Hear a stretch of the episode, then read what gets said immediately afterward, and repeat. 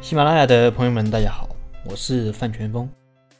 FA 的价值主要体现在三个方面：第一是它可以帮你梳理你的创业故事，包括竞争对手的分析、商业计划书、融资计划等等；它甚至还可以给你提供一些经营和管理上面的一些建议。第二是帮你找到合适的投资人。FA 了解很多投资机构的投资偏好和投资风格，就像我上一期也说了，如果你自己去找投资机构，你不一定找得到对口的投资机构啊，因为每家机构都有自己的投资偏好。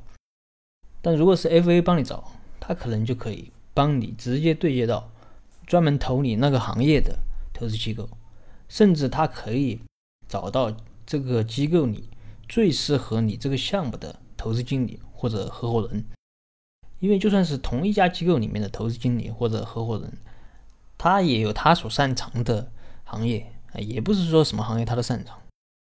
那么这样就可以很大程度的提升你的融资成功率。第三就是辅导整个的融资流程啊，包括谈判、尽调、交割等等。那 FA 这么好，是不是我们的项目找了 FA 就一定能够融到钱呢？那也不一定。首先得 FA 他看得上你这个项目，如果把握小的项目，他一般是不会接的。因为 FA 它的收费方式，它类似于这个风险代理，前期的费用比较低，后期按照融资的比例来收费。如果融资不成功，FA 就赚不到什么钱，所以他肯定要觉得你有机会融资成功，他才会帮你。但这里要注意的一个问题是，FA 它这个行业啊。可能比 VCPE 这个行业还要乱，因为基本上没有任何门槛。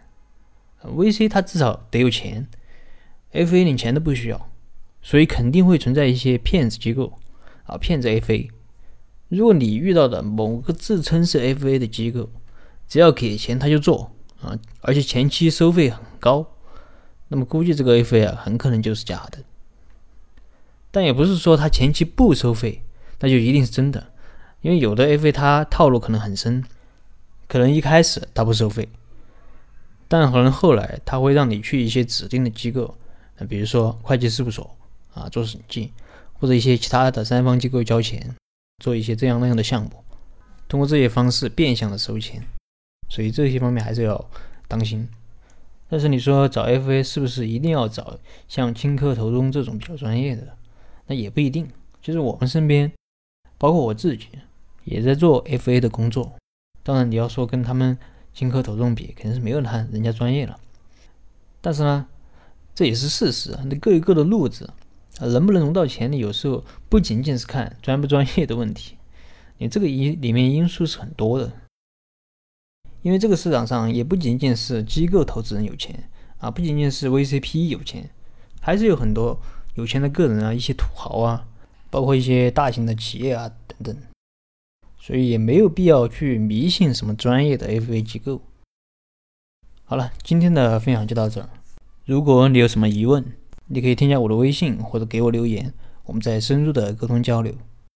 当然，你也可以把这一期的内容分享给感兴趣的朋友，让他们和你一起学习，共同成长。